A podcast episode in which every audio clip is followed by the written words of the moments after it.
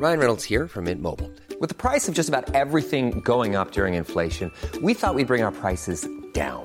So to help us, we brought in a reverse auctioneer, which is apparently a thing. Mint Mobile unlimited premium wireless. Ready to get 30, 30, bit to get 30, bit to get 20, 20, 20, bit to get 20, 20, bit to get 15, 15, 15, 15 just 15 bucks a month. So, Give it a try at mintmobile.com slash switch. $45 upfront for three months plus taxes and fees. Promo for new customers for limited time. Unlimited more than 40 gigabytes per month. Slows. Full terms at mintmobile.com. Dear listeners, good morning and welcome to Comme d'Archi, Season 1 of Summer, the podcast that opens the doors to the fascinating world of architecture. For newcomers, let me introduce myself. I'm the spokesperson of Anne-Charlotte Despont, PhD in History of Architecture, published author, head of a communication and development agency based in Paris, France, dedicated to architecture. Let's meet every week to discuss culture and architecture with specialists and learn how to look at projects through a context and diversity lens.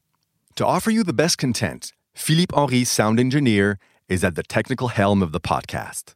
Thank you for being with me today, and now it's time for talent.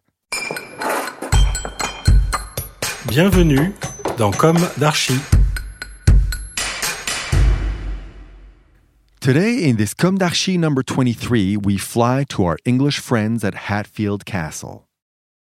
Located north of London in Large Park, the Great Park, near the town of Hatfield in Hertfordshire, England, this Jacobean house was built between 1607 and 1611 by Robert Cecil, first Earl of Salisbury and Chief Minister to King James I of England, and has remained to this day the home of the Cecil family, Earls of Salisbury. Why should we be interested in such a house? Well, did you know that it has been used as a setting in many films? An argument that could, in itself, justify my choice. But for me, it is the demonstrator of something completely different. It shows large windows and demonstrate that the masonry wall, contrary to popular belief, does not protect against the cold. On the contrary, the thermal inertia of masonry is better able to protect from the sun, hence the incredibly thick stone walls in Sicily. On the other hand, large English homes often have large bays with bow windows and brick walls.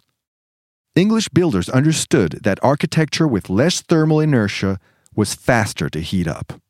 The main architect of the house was Robert Lyminge, but Simon Basil, the surveyor of the king's works, and Inigo Jones also contributed to the design. Here is what we can read about this house in a 1948 edition of A History of Architecture on a comparative method by Sir Banister Fletcher, knowing that the first edition of this book dates back to 1896. Amazing. The Hatfield House stands preeminent amongst many noble piles of this period in displaying the special characteristics and elaboration of treatment considered suitable for the country mansion of a noble man. The house is E shaped in plan, with central hall and projecting symmetrical wings, and is set off by formal gardens, designed with the same care as it displayed in the planning of the house itself. The entrance front, long, is of daringly plain brickwork, with stone mullioned windows relieved by a projecting central entrance.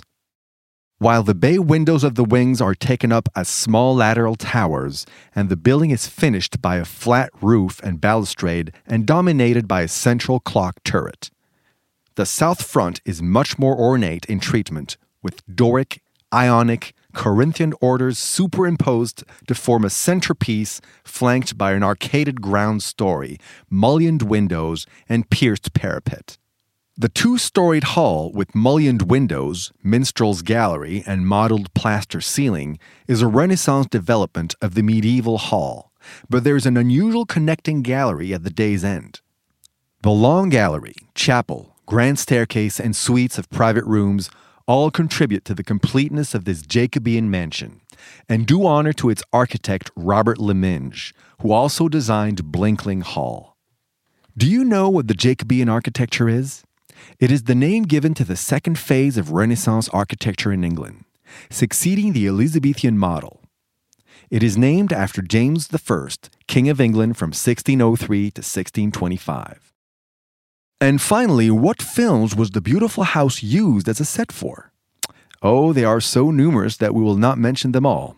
Among the most famous, Greystoke, The Legend of Tarzan, Batman, Tomb Raider, Elizabeth the Golden Age, Pride and Prejudice, The Favorite. This architecture of English style splendor seduces. It still promises to astonish us, and so much the better. RV next week for the return of our usual formats and the launch of season two of Comme with the interview of a very nice agency. The agency will describe one of their projects in English, a special recording that will be aired every Wednesday.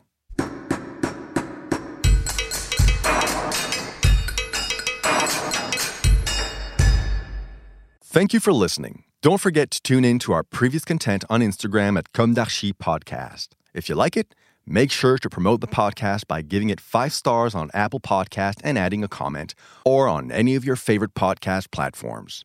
And don't forget to subscribe and listen to all of our episodes for free.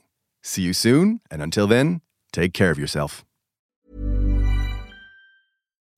When you make decisions for your company, you look for the no brainers. If you have a lot of mailing to do, stamps.com is the ultimate no brainer. Use the stamps.com mobile app to mail everything you need to keep your business running with up to 89% off USPS and UPS. Make the same no brainer decision as over 1 million other businesses with stamps.com. Use code PROGRAM for a special offer. That's stamps.com code PROGRAM.